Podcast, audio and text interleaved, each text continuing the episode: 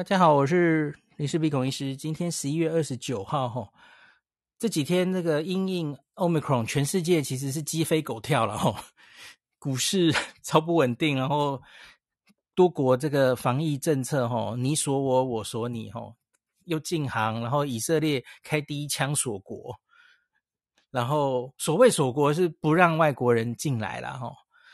那当然也是暂时啦，吼，他先锁十四天，因为当然这要看后续我们对这个疫这个病毒 Omicron 的了解，才决定下一步嘛。我们现在根本不确定它到底是不是真的这么严重，吼，对它很多特性都还不了解的时候，吼，我觉得采取比较严格的呃防疫措施，我觉得是很情有可原的嘛，那总动作要快啊，那假如真的后来证明真的这么严重。那那你是动作做得快啊，超前部署啊。可是假如十四天后有一些资料出来，诶，我们其实可能动作做得太大了，不用这么担心的话，吼，那你再收回来，其实也没有什么人可以责怪你啊，吼。防疫当然就是料敌从，这是料敌从宽还是从严？料敌从宽啊，总之你。大家知道我的意思，那所以呢，今天有很多新闻的标题是这样哦，日本锁国锁回去了吼，他才开没多久的吼，今年十一月八号才刚刚开放海外商务客留学生可以入境，而且大家记得吗？可以缩短隔离期嘛吼，已经打两剂疫苗，当然这个台湾还在跟他瞧吼，我们的小黄卡还没认证，可是没想到现在就出现了 Omicron 的问题。所以他们又缩回来了吼，这个又要暂时恢复了之前禁止新申请、外国人禁止入境的状态了吼。那这个叫不叫锁国嘞？那我觉得要看你锁国的定义是什么吼。现在其实这个锁国，日本去年从 Delta 之后，诶，还是从 Alpha 之后，应该是 Alpha 之后吧。去年底的 Alpha 之后，其实就是锁国啊。假如你用用这种定义，就是外国人就不准进入了嘛。那他其实是，然后后来控制比较好，他从十一月开始开放新的申请，又开始申请嘛，吼。只是现在，诶，结果要开放途中又出现了变数，所以现在又暂时关回来。我觉得其实只是这样啊，吼。那今天的过程是这样的，吼，那个。在首相官邸下午召开了一个相关部会的首长会议，商议这个防堵 Omicron 的因应之道。下午好像也有一例境外移入疑似嘛，吼，从从非洲回来的。那首相岸田文雄会后受访说，吼，为了避免日本发生最快的状况，作为紧急的预防措施，吼，他们会从十一月三十号啊啊到明天，吼，零时起禁止全世界外国人入境日本。此外呢，日本人，日本人当然是一定要让你回来，然后国人要让你回日本，这是你的人权嘛。只要是从目前确认有疫情的十四个国家或地区返日，这个包括了非洲的国家，包括现在已经报了境外移入的国家哦，所以这蛮严的哦。那将针对风险的高低，要求在指定场所进行严格的隔离措施，集中检疫啊。第四点，这些措施都是在有关 Omicron 的资讯较为明朗化前，为了慎重起见所采取的临时措施。那这个岸田文雄也称赞日本的国民哦，自述自述，而且现在在他们在 G 区的国家里面哦，已经达到了这个第二季最高的接种率了。那因此有这种条件哦，他们认为啊。这个日本国民对于变异株的风险承受能力应该会比其他国家强。那他呼吁大家要冷静的对应。那面对有人可能会批评说：“吼，明明现在这个实际状况还不清楚啊，这个这个哦，Omicron 病毒到底是圆是扁，多严重还是轻微还不清楚，这样也太过谨慎了。”吼。那岸田说，他其实已经有一肩扛起所有批评的觉悟了。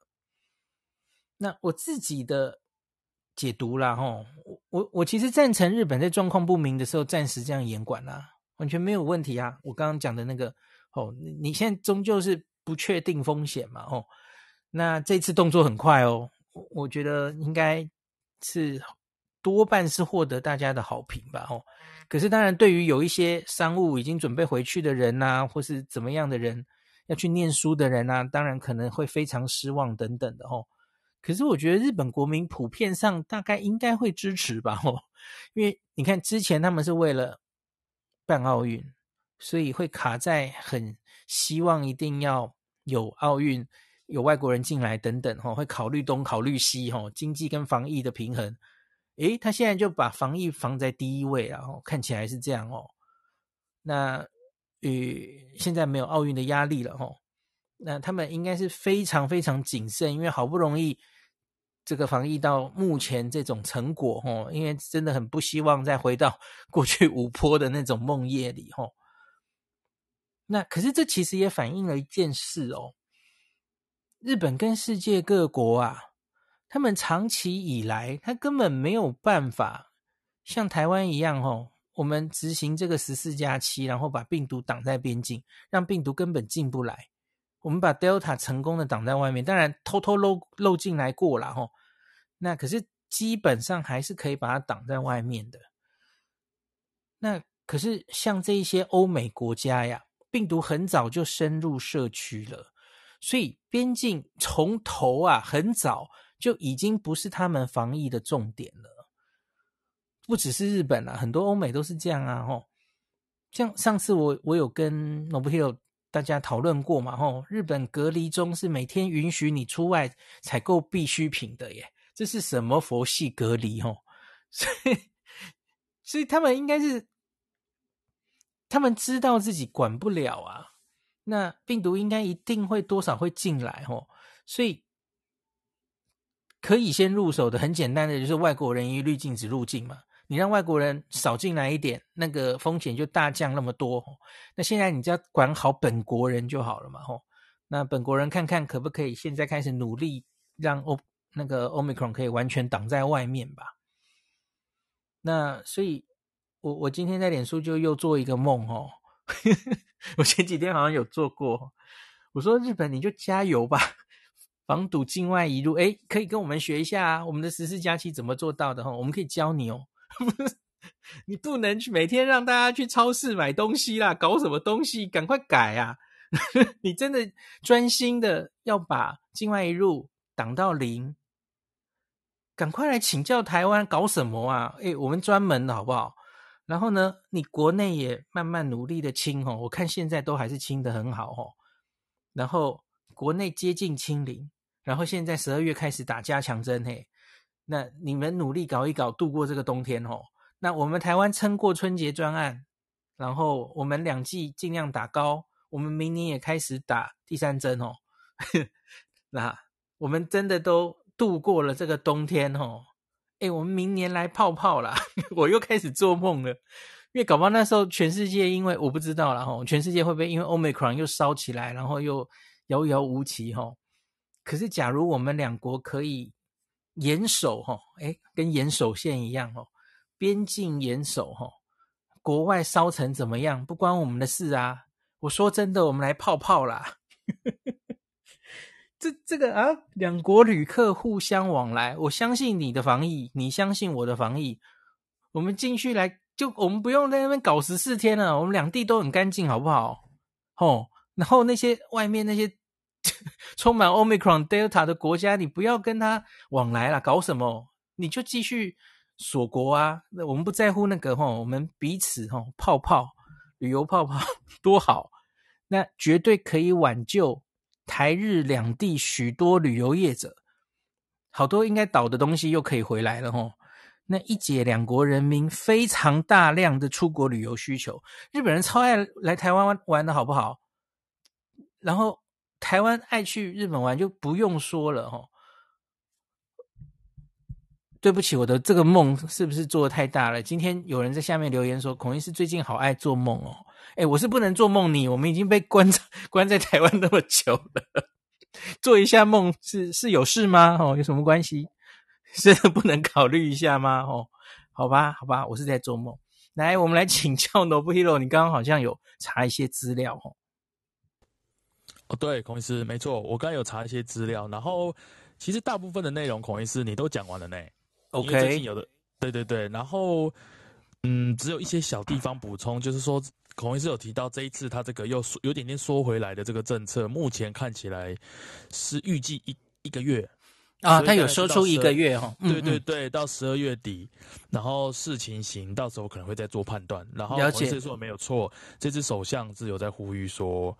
就是他希望大家理解，就是虽然还没，就是这是一个比较严格的措施，但是这些措施都是为了在我们知道 Omicron 的这个真正的真相或真正它有多厉害之前的一个必要的措施，请大家理解。那可能对，然后最后就是刚才呃，我有另外查了一下，因为在台湾的标题或大家都都是讲外国人嘛，因为外国人这个定义就是只要不是日本人就是外国人。那呃，有些住在日本的。台湾人有居留权的台湾人算不算外国人？嗯，对，我是外国人啊，但是我会被这这这一则措施挡住吗？我刚好去日本这个外务省的网页，我把他的条文看了一下哈，他真他马上更新的，针对这个十一月二十九号，就是对他说，只要有在留资格是再入国的人，就不在这个限制里面哦，所以你是被当成日本人的。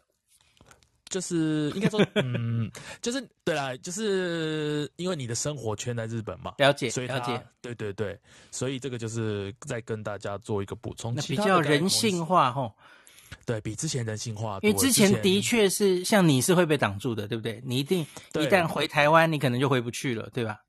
对，大概有半年到快九个月的时间，他是出去就回不来。即使你是在这里有居留权的人，只要你不是外国，呃，你只要你不是日本人，了解。可是在那个同时，日本人可以。那个时候我们其实心里有点不平衡啊，是是日本人就不会病毒，我知道外国人会有病毒哦。对，这其实是一种 类似歧视，但是他们可能是当时的民风，还有当时大家都对疫情没那么了解嘛。可是现在，哎，好像我觉得日本这一次做的一切都像孔医师刚才说的，还蛮快的。嗯哼，然后。甚至刚才孔医师提到，就是说，哎，那来自这个呃十四个地区，就可能包括南非的十四个地区。现在你回来的话，即使你是日本人，你还是要在特指定的地方，然后十四天隔离。好，对，我希望他们要加油，集中检疫十四，而且要十四加七啊，十四不够啊。我们台湾磨了很久才磨出这个十四加七，我可以教你，OK？他们他们十四号是不是就觉得，哎，放放假了，终于解脱了，哦，没事了。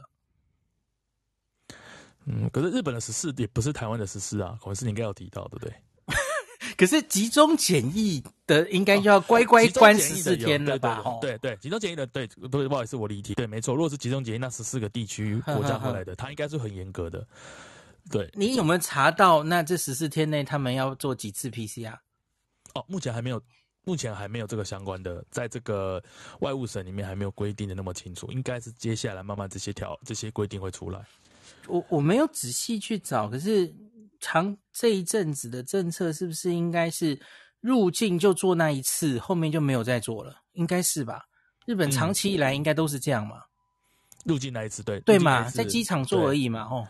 因为机场完之后你，你他就可以让你回家隔离了，所以他之后没错，对啊，没有说对，不像说台湾有时候啊，你是在隔离的地方，你还是必须要是的再验过。所以这就是我跟大家讲的嘛，日本真的要这么，你你要非常重视这个境外移入，真的要让它滴水不漏的话，你真的要跟台湾取经啊，嗯，你集中十四天不够啊，你要。至少进去出来都做一次 PCR，不然你怎么知道会不会有人无症状感染？当然有可能啊。嗯，嗯了解。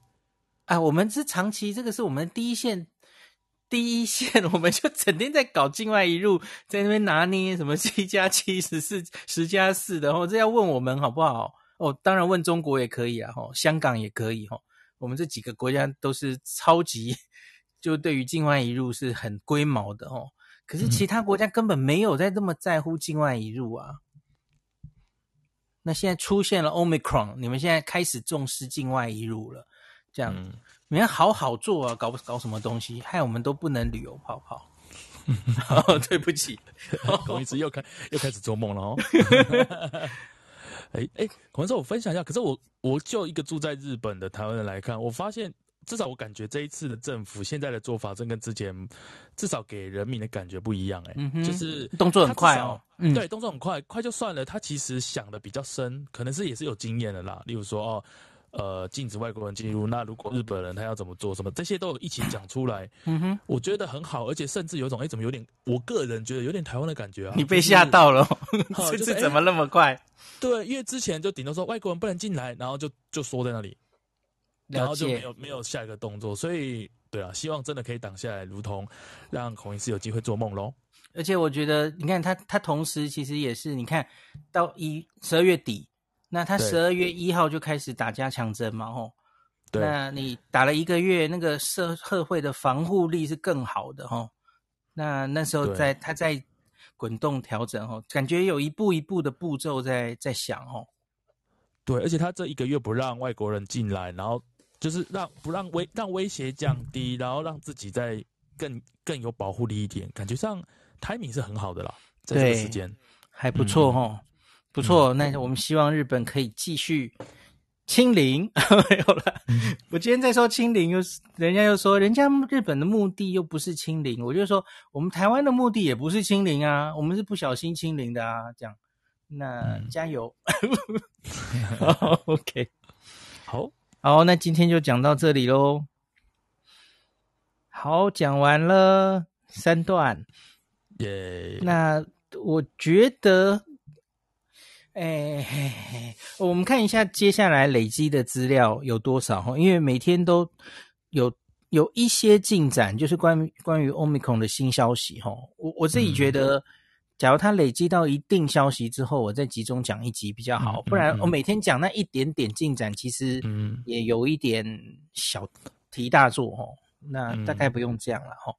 嗯，孔医师是不是要等一两周之后才会比较明朗，就知道一些？我可以很快跟大家讲预计的时间表，大概在十四天内我们会最快知道的，应该有几件事，两件事。第一个，各疫苗对于 Omicron 的综合抗体。会受多大的影响？这个大概十四天就做得出来齁。那很多疫苗厂都已经开工了嘛齁。那你你就会看到 BNT、莫德纳齁，售出数据说，诶，它受到的影响可能跟贝塔差不多，或或是比贝塔更严重齁。你会有一些比较的数据哦，我们就比较知道我们现有的疫苗政策，呃，会会不会要有很大的变动？那另外，因为像是 BNT 跟莫德纳都刚刚才做完了加强针，记得吗？加强针的一些临床试验，所以他们一定会用打了第三剂加强针人的血清，去看看可不可以中和这个新病毒。那那就对加强针的意义会会有一定的厘清了嘛？吼，是不是更有意义？可以，诶，打了加强针，打了三针之后，你就更能对抗变种病毒，类似这样子了，吼。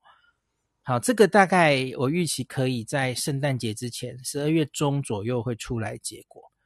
那再来是还要看的一个是它到底在世界上会散布的多快，因为我看目前多半还是都是在欧洲，然后都是境外一路，都是有非洲的旅游史哦，整个非洲哦，北非、西非、中中非、南非全部都嘛有哦，非洲大概已经。散布了哦，所以他到底最后会不会看出？哎，结果发现欧洲或哪里没有旅游史的人也被验出来了哦。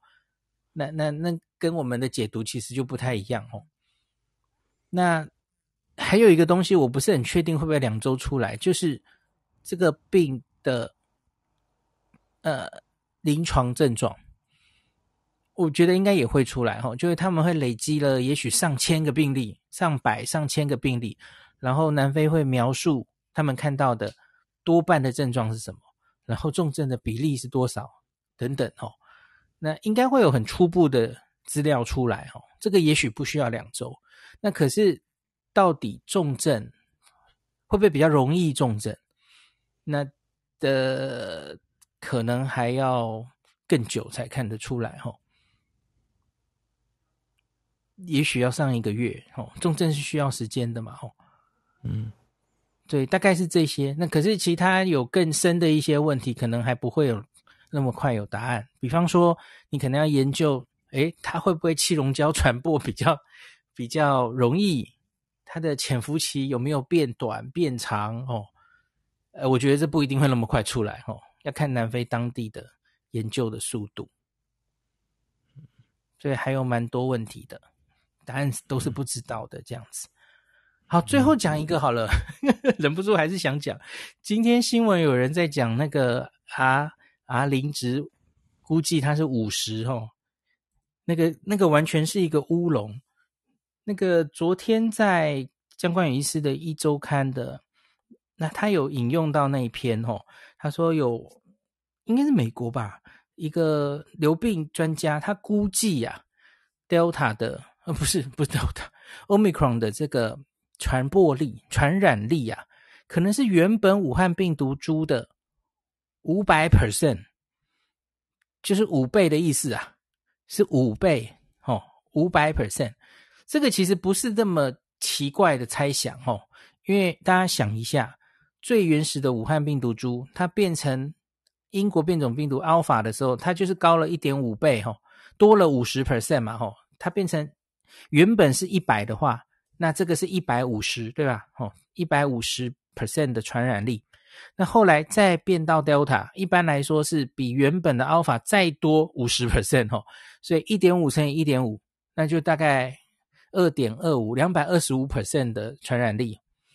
那现在，假如它又可以把比 Delta 大概高两倍上下的传染力，那就会变成五百啦。哦，大概是这样算的了。可是你要知道那个。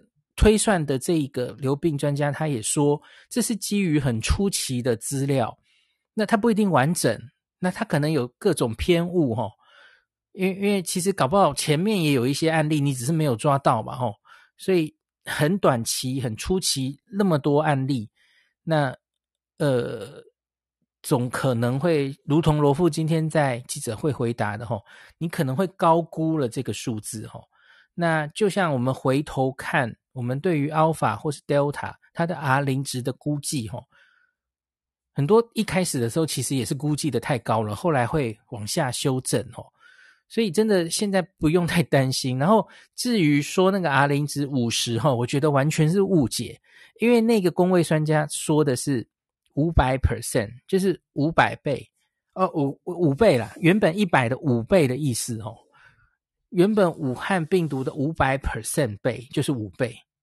那可是这不叫做 R 零值是五十啊，他完全误解了哦。